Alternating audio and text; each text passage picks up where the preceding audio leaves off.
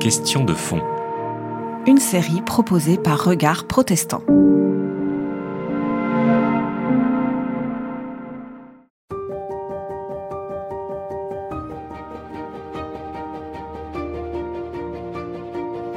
Alors, quand on se demande pourquoi est-ce que Jésus a raconté les paraboles, il y a généralement deux explications qui viennent à l'esprit. Première explication, parce que les rabbis le faisaient, les rabbis juifs en son temps, et que Jésus a utilisé, a emprunté ce mode pédagogique. Deuxième réponse, pourquoi est-ce que les rabbis puis Jésus l'ont fait? Eh bien, pour parler à des gens simples des gens à qui les choses compliquées échapperaient un peu. Et donc Jésus parle du royaume, du royaume de Dieu, c'est essentiellement la thématique des paraboles. Le royaume de, à quoi il ressemble le royaume des cieux Il ressemble à, c'est l'introduction de plusieurs paraboles. Donc Jésus parle du royaume de Dieu euh, en utilisant des images de tous les jours pour faire simple. C'est la seconde réponse qui vient à l'esprit. Et en fait, ces deux réponses sont partiellement fausses. Alors la première, la première, figurez-vous que dans le Talmud, qui est la somme d'érudition juive, nous ne possédons aucune parabole qui proviendrait d'un rabbi avant l'an 70. Nous ne possédons aucune parabole d'un rabbi qui aurait précédé Jésus ou qui aurait vécu en même temps que lui. Qui est quand même étonnant, hein? Qui est quand même étonnant. Or, Jésus a bien, il n'a pas inventé l'utilisation des paraboles. Donc il l'a emprunté. Il l'a emprunté aux catéchètes qui étaient les scribes, peut-être aussi aux rabbis, mais ceux-ci l'utilisaient de manière très très parcimonieuse. Jésus, lui, en a fait un usage majeur. C'est un vecteur prioritaire de son enseignement. Et ça, c'est sa particularité.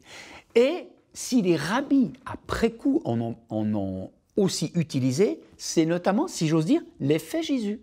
On connaît quelques fables ou quelques paraboles dans, l'Ancien Testament, qui est un immense corps de littérature. Dans les évangiles, qui représentent un faible corpus de littérature, on connaît une quarantaine de paraboles différentes de Jésus, ce qui est énorme. Je dis bien, c'est un usage prioritaire. Encore une fois, Jésus ne l'a pas utilisé. Il ne les a pas inventé, mais il les a utilisés à profusion. Et c'est là qu'on passe à la seconde question. Pourquoi Jésus en a-t-il fait euh, un, un, vecteur d'enseignement prioritaire Alors, la réponse qui consiste à dire parce était un bon pédagogue. Il parle simplement de choses complexes. Oui, Jésus était un bon pédagogue, mais il faut aller chercher plus loin. Il faut aller chercher plus loin. Comme je disais tout à l'heure, la parabole vise à dire le royaume. Hein? Exemple, la parabole du grain de moutarde. à quoi ressemble le, royaume de Dieu? À une graine de moutarde que l'on met en terre, elle pousse, elle devient grande, elle prend des feuilles et elle devient un grand arbre et les oiseaux du ciel vont nicher dans ses branches. Jésus parle à des gens qui connaissent la nature, à des paysans qui savent que la graine de moutarde est la graine la plus petite que l'on connaissait à l'époque.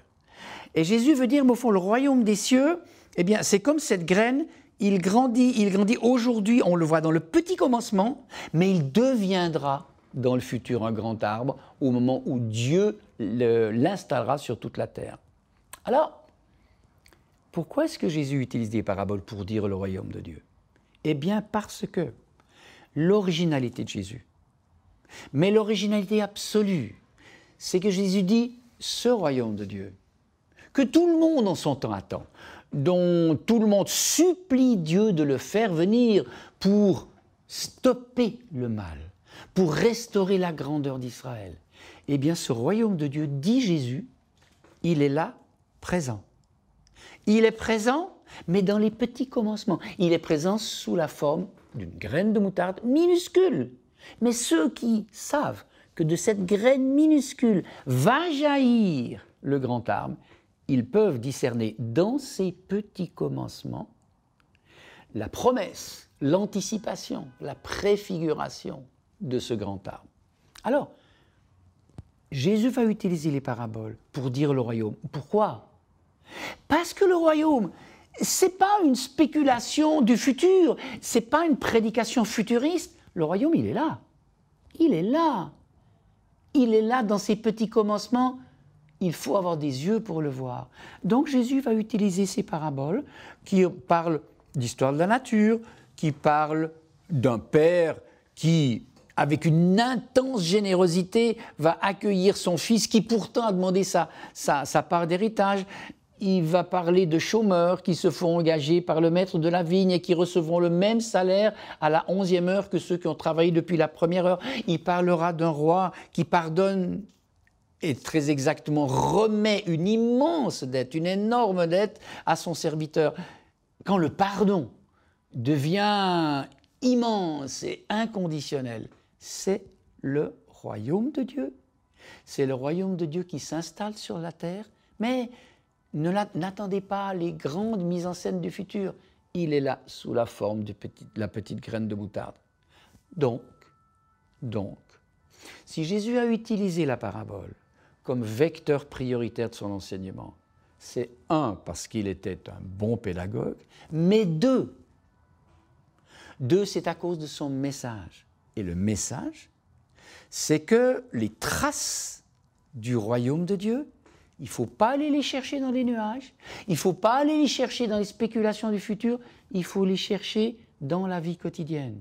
Et c'est pourquoi les paraboles vont euh, mettre en scène, vont mettre en scène cette vie quotidienne, ce que les auditeurs et les auditrices de Jésus en Galilée voyaient tous les jours.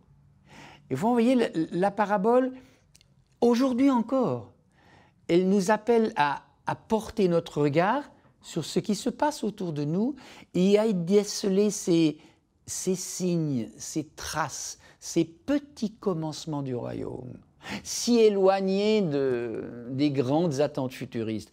Mais c'est là, dans une humanité juste, dans une humanité où la paix circule, dans une humanité où la compassion devient la valeur première, c'est là que le royaume se donne à voir. Et ce, ce à quoi nous appelle les paraboles.